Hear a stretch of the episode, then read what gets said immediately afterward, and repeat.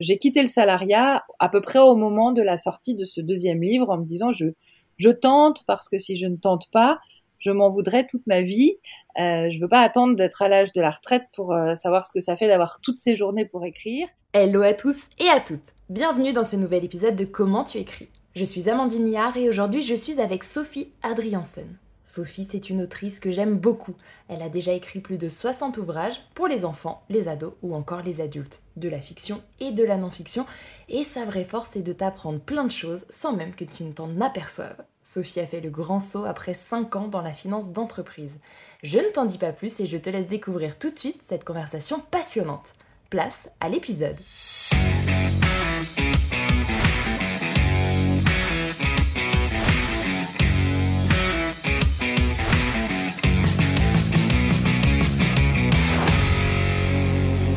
Hello Sophie Bonjour Amandine Merci d'être là, merci beaucoup. Je suis hyper ravie de, t'accueillir. On va hum, peut-être déjà en fait expliquer un peu qui tu es pour ceux qui ne te connaissent pas. Est-ce que tu peux nous en dire un petit peu plus sur euh, toi et qui tu es?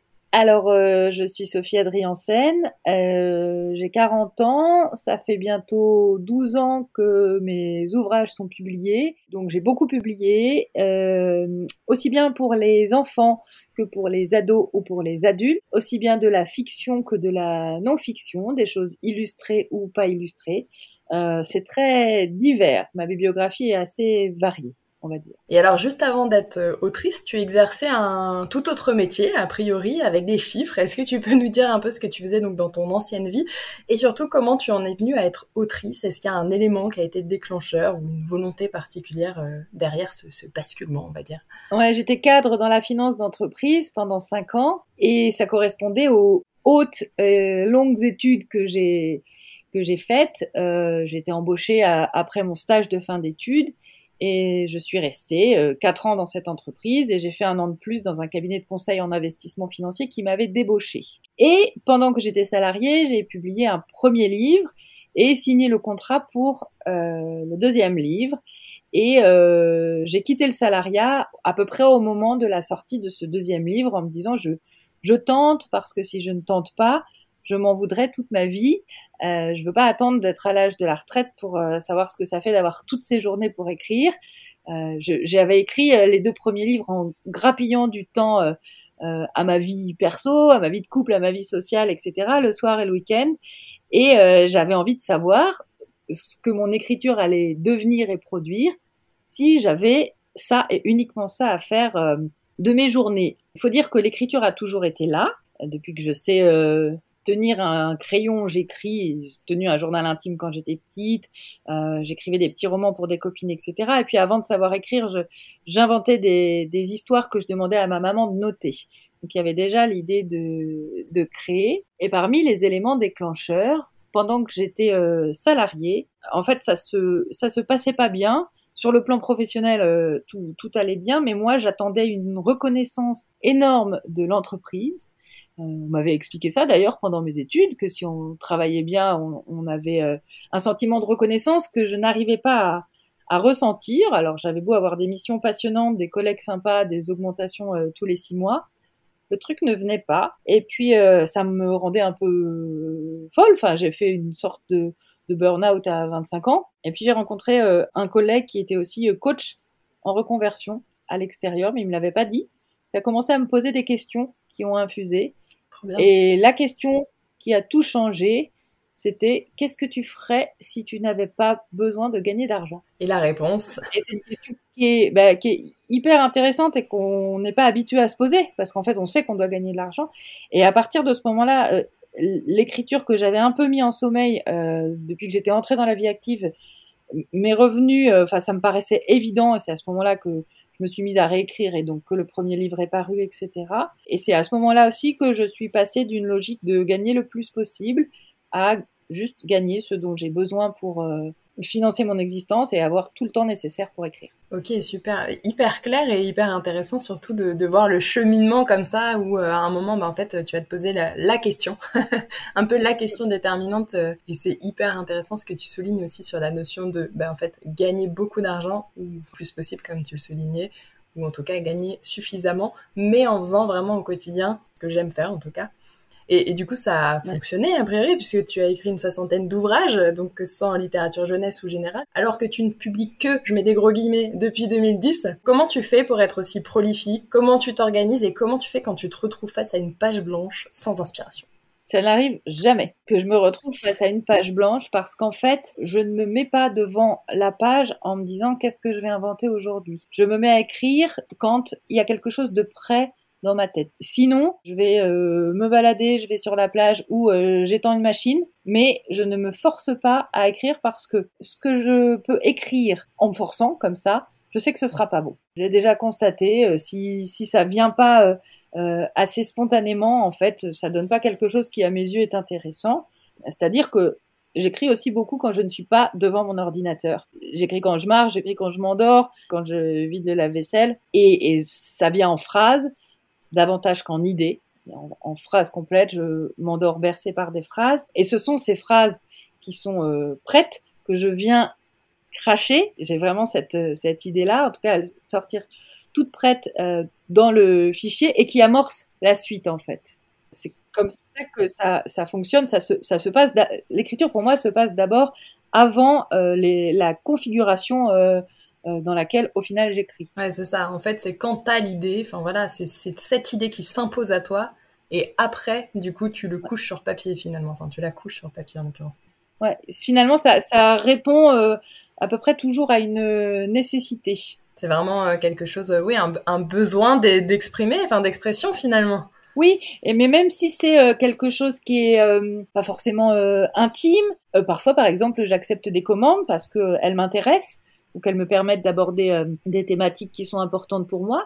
Donc même si c'est pas des choses qui viennent euh, chercher euh, au plus profond de moi, eh bien j'attends que au niveau conscient, je vais dire, ce soit organisé, que les choses soient prêtes pour les sortir. C'est vraiment la, toute dernière étape et du coup c'est une étape pour laquelle euh, je déplore toujours que mes mains ne soient pas assez rapides parce qu'à ce moment-là ça bouillonne tellement. Je trouve que j'ai beau taper assez vite depuis le temps, je trouve que ça va pas aussi vite que, euh, que ça carbure euh, dans la tête. Je vois, je vois complètement. Et alors, du coup, tu parlais de, projets euh, qu'on peut te proposer. Tu as fait des, romans, des biographies, des bandes dessinées, des scénarios. Euh, comment tu te mets à tes projets littéraires? Par, quoi ça démarre? Est-ce que c'est... Alors, tu parlais d'une idée notamment. Est-ce que ça peut venir d'une rencontre? Et comment tu sais sous quel format tu vas aborder ce projet d'écriture? Est-ce que finalement, c'est le format qui détermine euh, ce que tu vas aussi écrire derrière ou sous quelle forme? Ou est-ce que l'inverse joue?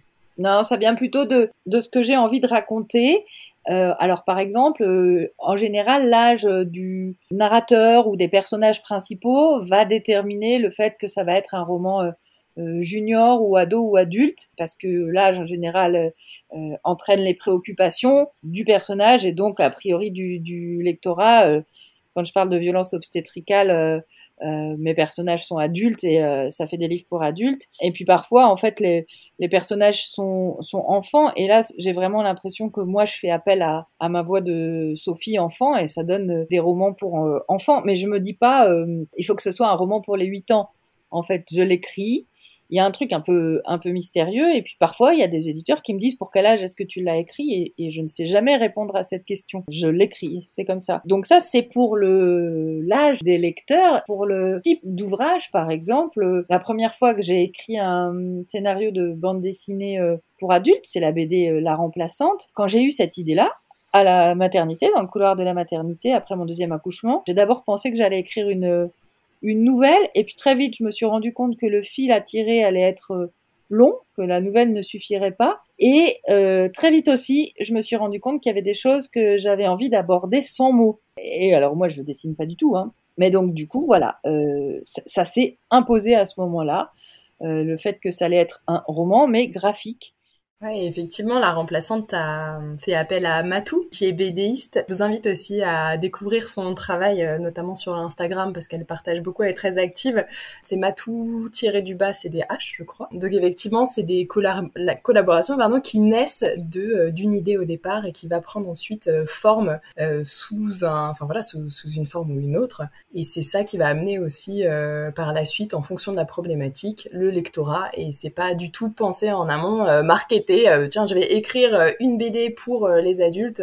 C'est vraiment par rapport à l'idée de départ que tu veux finalement enfin, tu chemines dans ce sens-là en fait. C'est hyper intéressant, je trouve, comme démarche justement. Euh, je, je, continue, hein, je suis lancée.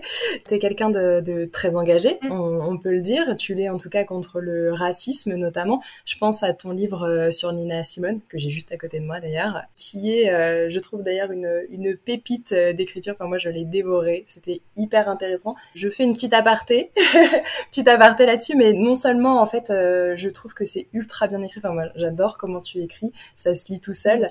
Mais en plus, c'est ponctué de, de faits historiques qui viennent en fait rajouter une dimension aussi où on apprend des choses, euh, notamment sur euh, la ségrégation aux États-Unis, etc. Donc voilà, notamment sur euh, Nina Simone, ce livre que, j'ai vraiment adoré.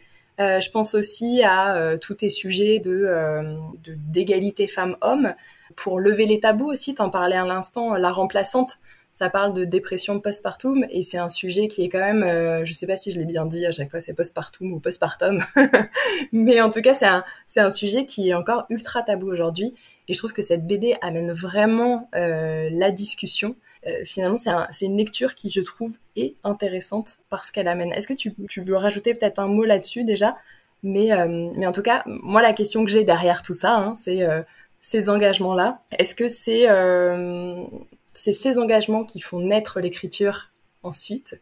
Ou est-ce que tu te sers de l'écriture aussi comme d'une arme quelque part pour faire entendre ces parcours, ces voix, ou en tout cas lever des tabous? Alors tu vois, euh, tes questions, elles, m'obligent à intellectualiser des, choses euh, que je fais pas forcément quand j'écris. Et du coup, euh, je vais te donner deux réponses un peu différentes parce que par exemple, Nina Simone, L'histoire de ce livre, elle a commencé à la fin des années 90 quand je suis partie avec mon lycée en voyage scolaire en, Louisiane, au sud des États-Unis, et que j'ai vu ce qu'il restait de la ségrégation euh, plus de 30 ans après sa fin euh, théorique. Alors j'étais déjà euh, assez concernée par par le racisme, assez révoltée par le racisme et assez engagée à ma façon de ma position de euh, d'adolescente blanche privilégiée. Et quand j'ai commencé à travailler sur Nina Simone, hyper vite, il m'est apparu que cette question-là qui me, qui me préoccupait, qui faisait partie d'un engagement que j'avais développé, eh bien, elle allait trouver sa place dans l'écriture de cette biographie. Et puis, au moment où j'ai commencé à écrire en plus, George Floyd a été assassiné aux États-Unis.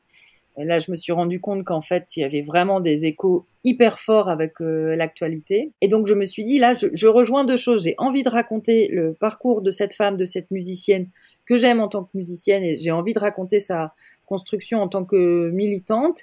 Et euh, ça me permet, moi, de faire quelque chose de cette colère qui m'habite depuis euh, notamment euh, ce voyage au sud des États-Unis. Et en fait, finalement, c'est le fait que ça me touche. Le racisme, moi, j'ai jamais subi. Le fait que ça me touche fait que je j'ai l'impression de m'impliquer autrement dans l'écriture. C'est pas, euh, j'ai pas juste choisi quelqu'un dont j'allais raconter la vie. C'est d'abord, j'avais envie de raconter euh, de parler de Nina Simone parce que sa musique est très importante pour moi et le fait que son parcours et son combat touchent à, à des valeurs qui sont, euh, qui sont capitales pour moi, ça donnait du sens à l'ensemble du projet. Après, par exemple, pour la remplaçante, euh, je me suis pas dit il faut lever un tabou, briser le silence sur la question de la dépression du postpartum.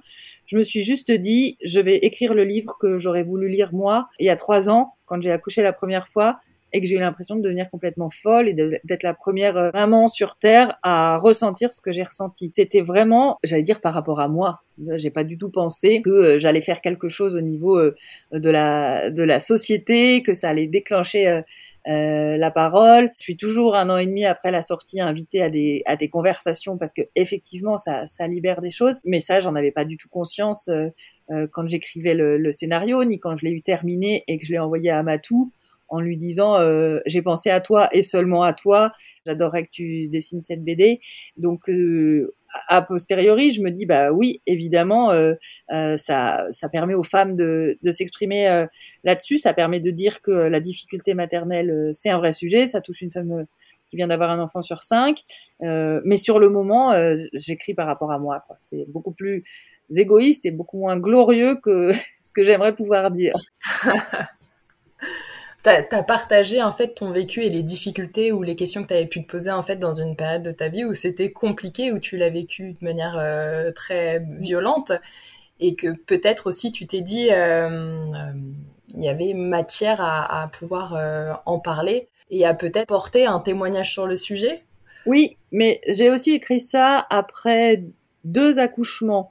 Euh, J'aurais pas pu l'écrire euh, la première fois parce que j'étais dedans, j'étais écrasée par euh, ce que je vivais et que je ne comprenais pas. Quand j'ai réalisé trois ans après que je venais de passer trois ans à faire une dépression du postpartum, euh, je me suis dit aussi, j'étais enceinte pour la deuxième fois, que je voulais que ça ne se reproduise pas. Et donc là, j'ai commencé à vraiment beaucoup réfléchir. Et le scénario, il est né de ce que j'avais vécu sans le comprendre et de ce que j'avais compris ensuite et décidé de mettre en place pour que ça se reproduise pas. Donc l'histoire de Marquetta, c'est pas la mienne, mais je lui prête des choses que j'ai ressenties, des difficultés par lesquelles je suis passée, et aussi des choses que j'ai compris euh, moi à titre personnel bien plus tard que qu'elle. Ok.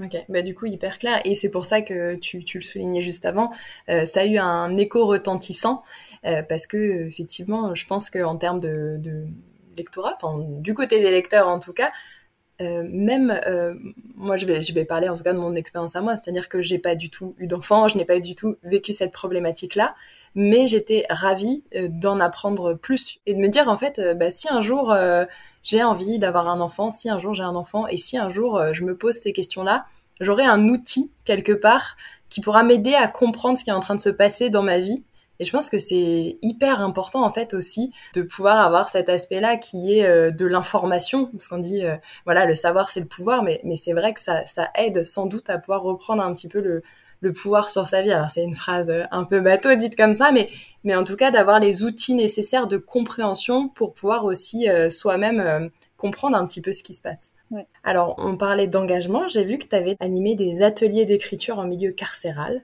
Est-ce que ça, c'est pas aussi une forme d'engagement? Est-ce que tu peux nous raconter, en tout cas, toi, peut-être pourquoi tu l'as fait, enfin, quelle a été la, démarche, est-ce que tu en as retiré de, ton côté, et tout simplement aussi comment tu l'as vécu? Alors, c'est une proposition que m'a fait la fondation M6. M6 a une fondation qui se consacre euh, à mener différentes actions euh, auprès des détenus. Et euh, dans ce cadre, organise un concours d'écriture en partenariat avec l'éducation nationale. Donc, c'est porté dans les prisons, dans les maisons d'arrêt, les centres de détention, par les professeurs, de français notamment. La Fondation propose à des écrivains d'intervenir auprès de détenus, hommes ou femmes, qui euh, se sont inscrits à ce concours d'écriture. Donc, ça permet de partager des choses sur euh, la façon d'écrire en termes pratiques, parler du travail de, réécriture, parler aussi de l'inspiration, et puis euh, parler aussi de, choses un peu plus personnelles et du fait que le fait de déposer des choses dans un texte, ça permet bien souvent de s'en alléger, ça permet d'avancer, ça permet de comprendre certaines choses. Donc une dimension plus large de l'écriture qui est euh, qui est abordée euh, avec euh, ces détenus qui sont enfermés depuis longtemps ou depuis moins longtemps. Donc des détenus dont moi je sais rien évidemment, sinon ça changerait ce moment-là. Et, et, souvent, ils ont lu quelque chose de moi, des extraits ou des romans courts. Et comment moi je, je vis ça Il y a des choses. Bah alors, les films, euh, c'est comme les accouchements, hein, la prison, euh, euh, on en a une version assez romantique, mais j'ai découvert des dimensions dont on ne peut prendre la mesure que lorsqu'on y est, notamment toute la dimension sonore de la prison. Et eh ben, il faut arpenter les, couloirs, entendre les portes qui claquent et, les trousseaux de, clés aux mains des, surveillants pour se rendre compte de ce que ça peut être et encore je ne suis pas euh, allée en cellule moi je vois euh, les parloirs je vois euh, les bibliothèques ou les salles de classe qui sont sans doute les parties les plus conviviales de la prison. Et finalement je viens dire que les mots aussi peuvent sauver ou aider à vivre. C'est ça moi le message que je suis contente de pouvoir porter en détention Ouais, parce que hum, il y, a, y, a, la dimension de pouvoir un petit peu euh, s'échapper par l'écriture, en tout cas en, en pensée, de, de pouvoir euh, s'ouvrir à un monde euh, imaginaire, par exemple. C'est un peu ça que t'entends? Ouais, alors j'évite d'employer le, le, champ lexical de s'échapper. Hein, c'est ça.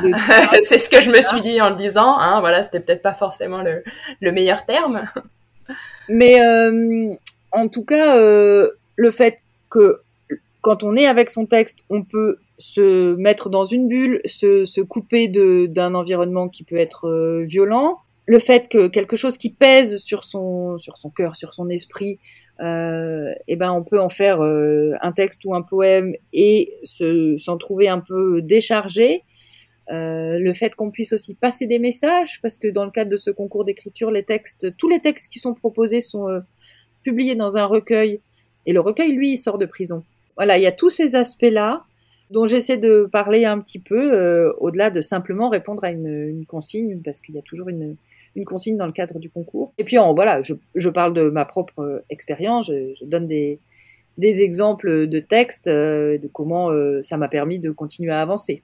Et alors, je, me pose la question dans ce cadre-là, mais aussi, en fait, de manière générale, il y y a, pas mal de gens qui pensent que l'écriture, c'est pas quelque chose pour eux, qu'en tout cas, c'est pas accessible qui savent pas forcément faire en tout cas, que peut-être il y a des gens naturellement doués pour ça et que le sont pas. Enfin voilà, qu'est-ce que toi tu en penses déjà, mais euh, qu'est-ce que tu, pourrais leur dire à ces personnes-là et est-ce qu'on n'est pas toujours en train de trop sacraliser l'écriture?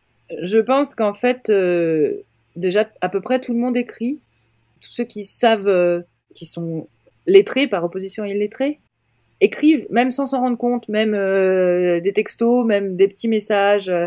Donc en fait, euh, l'écriture est de toute façon euh, utilisée par, par tout le monde. Et puis parfois, pour revenir en détention, il y a des personnes qui ne savent pas écrire, mais qui, qui dictent, en fait. Parce que c'est toujours une question de langage. Et on peut aussi arriver à l'écriture comme ça, en passant par l'intermédiaire de la main de quelqu'un d'autre.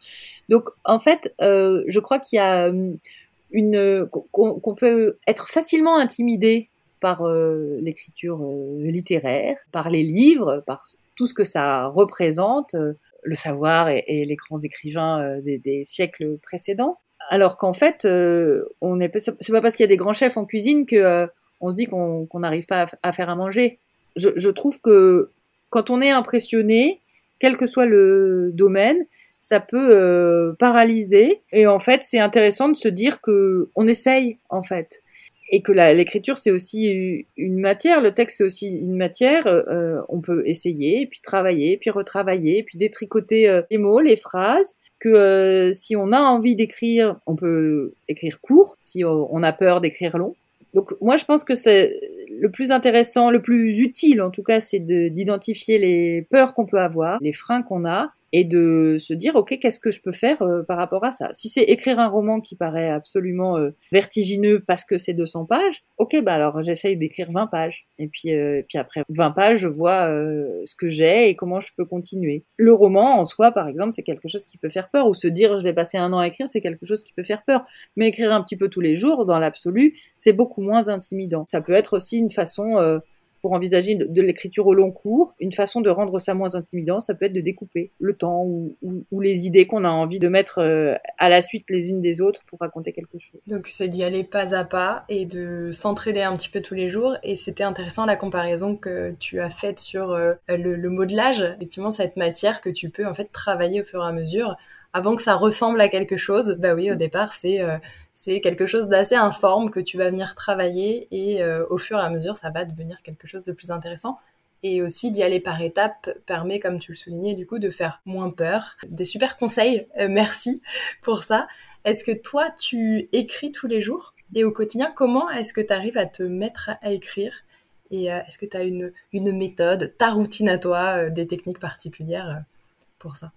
Alors, J'écris euh, presque tous les jours parce que du coup, avec euh, ma production et notamment en jeunesse, il se passe quelque chose depuis plusieurs années, c'est que je suis invitée à euh, accompagner mes livres, notamment dans les établissements scolaires. J'écris, sauf quand je suis dans un collège ou dans un lycée ou dans une école avec une classe qui a travaillé sur un roman en particulier, euh, dont on discute et qui me pose des questions aussi sur le métier d'écrivaine.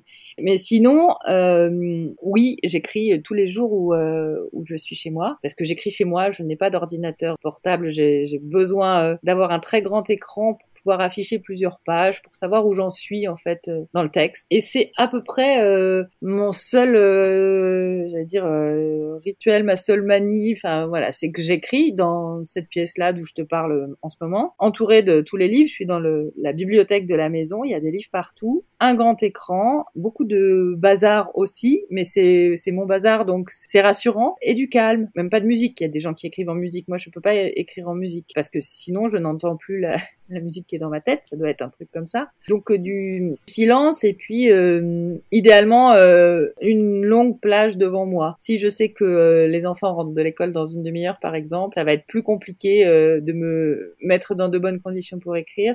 Alors que par contre le matin, quand je sais que j'ai la, journée devant moi, là j'ai l'impression d'avoir vraiment une, plage de liberté. Ok. Et alors, qu'est-ce que tu penses de la morning routine? Est-ce que tu, trouves que c'est une, une bonne option Est-ce qu'il faut le tenter? Est-ce que tu as un avis là-dessus? Tu veux dire le fait de, de, faire des choses pendant que la maisonnée dort de faire euh, des choses comme euh, certains euh, qui se lèvent, je crois, à 4h ou 6h du matin pour se mettre à écrire vraiment dans un temps complètement décalé. Eh ben écoute, moi j'ai deux enfants très jeunes, donc tant que je peux dormir, je dors. si tu me reposes la question dans quelques années, peut-être que la réponse sera différente. Mais euh, avant d'avoir des enfants, euh, j'écrivais à toute heure si une idée euh, m'empêchait de m'endormir, par exemple, j'avais aucun problème à me relever, à rallumer l'ordi, à écrire une partie de la nuit en me disant je dormirai demain. Maintenant que j'ai un rythme qui est quand même imposé par euh, celui de, l'école, de la crèche, etc. Pour les idées qui arrivent le soir, ben je leur dis euh, accroche-toi, idée, t'as intérêt à être là demain. En tout cas, si tu es encore là demain, c'est que tu as une bonne idée. Si tu ne survis pas à une nuit de sommeil, c'est que tu ne valais pas le coup. Et non, je ne commence pas la journée par euh, écrire. D'abord, euh, je prends une douche et je prends un petit déjeuner et je m'occupe des enfants. Et une fois que je sais que tout ça est réglé, et eh ben là, je, suis dans de bonnes conditions pour pouvoir écrire. Voilà, tu es dans les meilleures conditions pour pouvoir être bien, pour être dans, mm. dans l'écriture. Ok. Et alors, euh, les jours où tu as moins envie, en tout cas, est-ce que tu as un conseil pour se déverrouiller? Alors, je sais que de ton côté, la page blanche, tu l'as dit tout à l'heure, il n'y a pas de souci, les idées, elles sont là, il y en a plein. si elles passent la nuit, tant mieux. Euh, mais si à un moment, bah, t'as pas trop envie, euh, comment, en tout cas, on peut faire pour se déverrouiller? Bah, en fait, euh, il y a un truc que, que je continue à faire de temps en temps, c'est des concours d'écriture. Il y en a énormément sur le web et dans, dans tous les genres. Puis puis parfois c'est pour gagner une publication, mais parfois c'est pour gagner rien du tout en fait. Euh, parfois c'est anonyme, parfois c'est pas anonyme, parfois il faut pas avoir publié, bah, parfois il y a des il y a des contraintes dans les règlements. Mais j'ai encore participé à, à un concours euh, euh, la semaine dernière, alors que euh, c'est une maison d'édition dans laquelle j'ai jamais publié, mais dans laquelle j'ai des contacts et je, je, pourrais très bien envoyer le manuscrit, voilà, à, au contact que j'ai. Et en fait, je pense que je ne, je ne l'aurais jamais fait s'il n'y avait pas eu le concours. Il y a toujours euh, au moins une contrainte. Euh, soit c'est le thème, soit c'est la longueur. Euh, en tout cas, il y a toujours une date limite. Et ça, la date limite, ça peut servir de déclencheur en fait, parce que sinon on peut toujours se dire j'écrirai. et puis on trouve jamais le moment. et donc moi je trouve que quand on est bloqué, se dire oh là là, mais en fait il y a un concours qui se termine la semaine prochaine, il faut il faut envoyer le texte d'un album par exemple. je tente. Et puis, euh, puis si ça sert pas, si au final on produit même rien pour ce concours, euh, on a mis en marche la machine. On s'est mis en action quelque part. Ouais, c'est ça.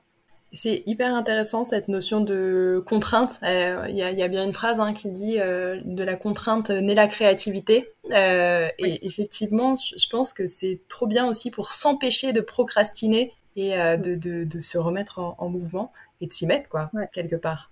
Exactement. Est-ce que justement, il y a euh, une lecture ou une phrase, toi, qui t'a particulièrement aidé euh, pour aller vers l'écriture? Est-ce qu'il y a un mantra, en tout cas, que tu te répètes peut-être euh, de temps en temps? Alors, il y a la dernière phrase d'un roman qui, m'aide quand je, doute, qui m'a aidé aussi à arrêter de faire autre chose que l'écriture. Le roman s'appelle Gagner sa vie de Fabienne Souyatli et la dernière phrase, c'est fumer et réfléchir à ce qu'il en coûte de gagner sa vie. Je l'ai toujours euh, en tête euh, quelque part. Alors, euh, c'est pas une phrase qui aide à écrire, c'est une phrase qui remet les choses en perspective sur ce que ça coûte et, et parfois ce qu'écrire coûte aussi. Parce que parfois, quand on est bloqué pour écrire quelque chose, c'est que Euh, on sent que ça, ça nous coûte trop de, de poser certains mots, de poser certaines euh, idées. Donc voilà, ça c'est une phrase qui revient régulièrement euh, pour moi. Et puis d'ailleurs, le, le livre est toujours à, à portée de vue de mon poste de travail. Tu le refeuillettes de temps en temps. Ouais. Alors, c'est quoi ton ton ou tes prochains projets ou tes envies? Alors, euh, moi j'aime bien faire des choses que je n'ai jamais fait. Euh, j'aime bien ressentir ce, ce, truc où je me dis euh, oh là là, euh, c'est trop difficile pour moi, j'y arriverai pas. Si c'est du masochisme ou euh, juste le goût de, de l'inédit, du défi, etc. Et du coup, là, je termine la rédaction d'un quelque chose qui ressemble à un essai autour de la parentalité. Okay. Et c'est quelque chose que je n'ai jamais fait. Soit mon, mon, vécu, je le transforme, je le transcende, j'en fais une fiction. Soit c'est de la non-fiction, et là, ça veut dire que tout est vrai, qu'on est dans du témoignage. Et là, d'essayer de mettre les choses en perspective, de théoriser un peu, euh, c'est absolument euh, ouais nouveau pour moi. Donc j'ai beaucoup lu pour nourrir ma réflexion et mon propos. Et euh, bah voilà, je suis dans cette phase où il y a des moments où je me dis que c'est potentiellement génial, et, et des moments où je me dis que ça ne vaut absolument rien. Voilà. Et puis, je suis aussi en train d'écrire un, un, scénario de bande dessinée pour lequel je me suis mise une contrainte que, encore une fois, personne ne m'a demandé. C'est un scénario sans parole, sans texte. Oh Hâte de voir ça. C'est hyper difficile à écrire parce que le, le texte sert de balise dans un scénario. Voilà. Mais du coup, je, je m'amuse aussi avec ces difficultés. J'ai hâte de voir ce que ça peut donner en fait, parce que je suis hyper curieuse. Euh, c'est étonnant. J'adore. Et tu, tu, disais un truc juste avant sur euh, ton projet d'écrire, euh, alors déjà de, t'imposer euh, des contraintes et, d'aller dans des univers à chaque fois que tu connais pas, en tout cas que t'as pas encore expérimenté. Est-ce que tu peux peut-être déjà nous parler un petit peu de ce goût de l'expérimentation, mais aussi nous expliquer peut-être comment tu fais pour lever tes, barrières mentales quand tu dis que c'est nul et continuer d'avancer en en te rappelant qu'en fait non euh, non non euh, c'est bien en fait il y a des choses euh, oui peut-être à, à, jeter à synthétiser etc mais mais que voilà avoir confiance en, en, toi et en ce que tu fais quoi. Bah alors la confiance chez moi c'est une matière euh, euh, fluctuante et en vrai je pense que c'est pas forcément facile de vivre avec moi parce que les moments où le projet en cours me, me, déçoit ou me déplaît ou je suis pas sûre d'y arriver je suis du coup euh, assez nerveuse. Et puis, euh, je pense que les moments où j'ai l'impression que ça tient la route, euh, ça doit être assez pénible aussi pour d'autres raisons. Mais en fait, c'est-à-dire que j'ai, moi, j'ai envie de continuer à apprendre. Donc, le fait de, sur un sujet, d'aller lire des choses que sinon j'aurais jamais lu pour mon seul, j'allais dire plaisir, ou le fait d'expérimenter une autre forme d'écriture, j'ai l'impression de me mettre un peu en danger. Et finalement, je trouve ça assez sur le moment, je sais pas si c'est vraiment agréable, mais euh, quand je sens que j'y parviens, là, je sens, tu vois, j'ai commencé euh, à, à, te parler de l'absence de reconnaissance dont j'ai souffert euh, quand j'étais en entreprise. Là, cette, cette reconnaissance, elle, euh, elle vient de moi, en fait. C'est moi avec moi. L'impression d'arriver à quelque chose auquel j'étais pas sûre de parvenir en, en, démarrant un projet. Et je crois que ça, c'est un, un carburant. C'est peut-être ma drogue, tu vois. C'est peut-être ça que je cherche dans le fond, à me prouver des choses en me lançant dans des directions inabordées, quoi. Et en y allant, quoi, en tentant et en expérimentant, j'imagine, en fait. Oui, c'est ça. En fait, je me dis toujours, j'essaye, et puis euh, c'est aussi le gros avantage de, l'ordinateur, euh, c'est que si ça ne marche pas, bah je, laisse dormir le fichier, et puis il y a comme ça des choses qui dorment deux ans, qui dorment quatre ans dans mon ordinateur, parce qu'en fait j'ai tenté un début, euh, enfin ou un morceau d'un texte, et puis et puis un jour plus tard, je me dis mais je sais exactement quoi en faire maintenant ou comment retravailler. Toujours cette idée de matière malléable. Et donc si je sens que je n'y arrive plus, je me dis jamais je, n'arrive pas, c'est définitif, c'est foutu. Je me dis que je n'y arrive plus euh, pour le moment. Ça, c'est mon côté euh, optimiste. Et donc, je garde pour que ça, ça serve autrement euh, à un autre moment. Ouais, est-ce qu'il n'y a pas une histoire de moment aussi, de bons moments en tout cas? C'est sûr que si. J'ai un, exemple hyper euh, concret. J'avais commencé à écrire un roman young adulte qui parle d'une lycéenne qui tombe enceinte à son premier rapport sexuel et qui fait une fausse couche. Et ensuite, tout l'enjeu pour elle, c'est de prouver qu'elle n'a pas inventé cette histoire de grossesse. Donc ça parle aussi de harcèlement au lycée, etc. Et je l'ai euh, pitché un jour à une éditrice. Je savais exactement euh, où j'allais avec ce personnage quand j'ai commencé à écrire le livre. Je savais comment ça se terminait, etc. Et puis un jour, plus de jus du tout sur ce texte-là. Donc je l'ai laissé dormir. Et puis il se trouve que deux ans après cette pause, moi j'ai fait une fausse couche. Je n'en avais jamais fait. Une fois que j'ai digéré l'événement, j'ai eu hyper envie, c'était très urgent, de reprendre ce texte-là. La scène de la fausse couche dans le livre était déjà euh, écrite et évidemment j'ai commencé par réécrire ça en m'inspirant de, de, ce que j'avais ressenti moi en vivant la mienne et ensuite je suis allée au bout euh, très rapidement. C'était le moment pour ce livre, ça ne l'était pas avant. Mais peut-être que j'aurais pas été capable à ce moment-là de démarrer un roman sur la fausse couche parce que je venais d'en vivre une. Le fait qu'il y ait un demi, un demi-roman finalement euh, qui dormait dans mon ordinateur, je pense que ça a été euh, ouais, bénéfique. Enfin, c'était vraiment le, bon moment pour ça. Le livre s'appelle Le Test et il est paru il y a trois ans. Tout s'est rejoint à ce moment-là. Ok. Et du coup, c'est à destination du, tout public maintenant. C'est sorti dans une collection euh, pour euh, grands ados, mais on m'a invité à en parler dans des dans des collèges avec des collégiens à partir de la cinquième, quatrième, et j'ai trouvé ça génial de parler de fausses couches devant des quatrièmes, tu vois, dans des CDI, parce que je me suis dit que euh, si ces, ces enfants-là grandissent avec euh, l'idée que ça arrive, et puis ça arrive à une femme sur quatre dans sa vie, donc c'est pas euh, anecdotique. ben, je me suis dit que le jour où où ces ados-là, une fois devenus adultes, seraient confrontés personnellement ou autour d'eux à une fausse couche, ce serait peut-être moins difficile à vivre. C'est un, vrai bagage, entre guillemets, qui, qui, qui, est là, en fait, qui reste. Un vrai outil. Je, je parlais d'outils tout à l'heure, mais, mais c'est vrai que c'est un peu le, le mot euh, que, que j'emploie euh, par rapport à, à, certains romans, enfin certaines œuvres en tout cas, sur le côté où en fait ça apporte vraiment quelque chose euh, quand on lit en fait.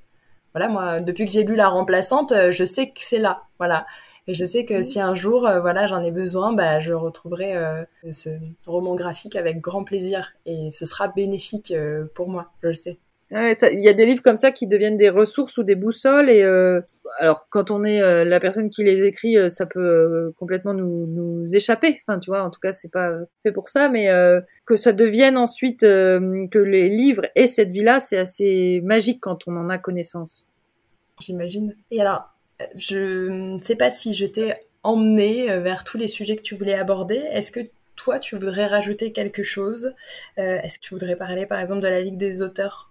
Est-ce que tu voudrais parler de, euh, du droit d'être différent, enfin en tout cas de, réfléchir aussi différemment par exemple? Ou est-ce que, euh, voilà? Je peux parler de, tout ça. Euh, oui, la Ligue des auteurs a été créée en 2018, si je ne dis pas de bêtises, partant de l'idée que euh, écrire, c'est aussi écrire ou illustrer, c'est aussi un métier et que euh, sur chaque euh, euro de, de droit d'auteur qu'un auteur ou un, illustrateur perçoit, eh bien, il y a des cotisations qui sont versées, qui ouvrent droit, par exemple, bah, à des indemnités quand tu as un bébé ou quand tu as un arrêt maladie, etc. Et puisque ça ouvre droit, il faut que le droit s'exerce quand euh, le moment euh, advient, si c'est le cas. Et c'est pas si facile parce que, euh, en fait, il y a que 400 000 artistes-auteurs en France c'est beaucoup et c'est peu à la fois. Et donc globalement l'administration sait pas trop quoi faire avec cette population. Et c'est un cas particulier comme il y en a plein. Et donc euh, voilà. Moi je crois beaucoup à la solidarité au partage d'expériences. Et donc euh, j'avais envie de rejoindre euh, ce collectif là dès je, fais partie des membres fondateurs parce que je crois que qu'on a tous à gagner en, en, partageant dans un métier qui est quand même ultra solitaire parce qu'on est seul chez soi avec sa planche à dessin ou, ou son ordinateur pour travailler et on a tendance à croire ce que dit par exemple euh, l'éditeur. On n'a pas de raison de mettre sa parole en doute et c'est intéressant de savoir ce qui se passe à côté, de demander aux copains ou, d'avoir des conseils euh, pour euh, aussi bien négocier un contrat que se faire payer son congé maternité ou faire valoir ses droits à la retraite. Ok, super. J'ai plus de voix, pardon. J'ai perdu ma voix pendant la réponse. non, ok, mais du coup, c'est pour pouvoir défendre au mieux les droits des auteurs, en fait. Exactement. C'est hyper clair. Et est-ce que tu voudrais rajouter un mot sur euh, alors ce qu'on appelle euh, c'est peut-être un grand mot mais la neuroatypie? Ça c'est euh, une découverte toute récente. Alors je sais, je sais pas encore ce que j'arrive à en dire, mais euh, j'ai publié la fin août une bande dessinée qui s'appelle Luce comprend tout trop vite. On ne prend pas conscience de que c'est parce qu'elle est précoce qu'elle perturbe la classe, etc. Et euh, bon, bah pour écrire ce scénario, je me suis inspirée de ce qui s'est passé pour moi l'année de CP, donc ça, je, je sais très bien que j'étais une enfant euh, précoce non diagnostiquée. Et euh, en faisant la promo et en répondant aux questions euh, euh, des journalistes, je me suis dit, il faut quand même que j'aille voir un peu la, la, théorie de, de, tout ça. Et je me suis rendu compte que j'avais, c'était comme si, pour moi, ma précocité s'était arrêtée à partir du moment où je suis devenue adulte comme si du coup ça n'existait plus. Il se trouve que c'est pas le cas, que a priori je suis neuroatypique, et ça explique beaucoup de choses. Ça explique aussi euh, que j'ai souffert de l'absence de reconnaissance euh, quand j'étais en entreprise.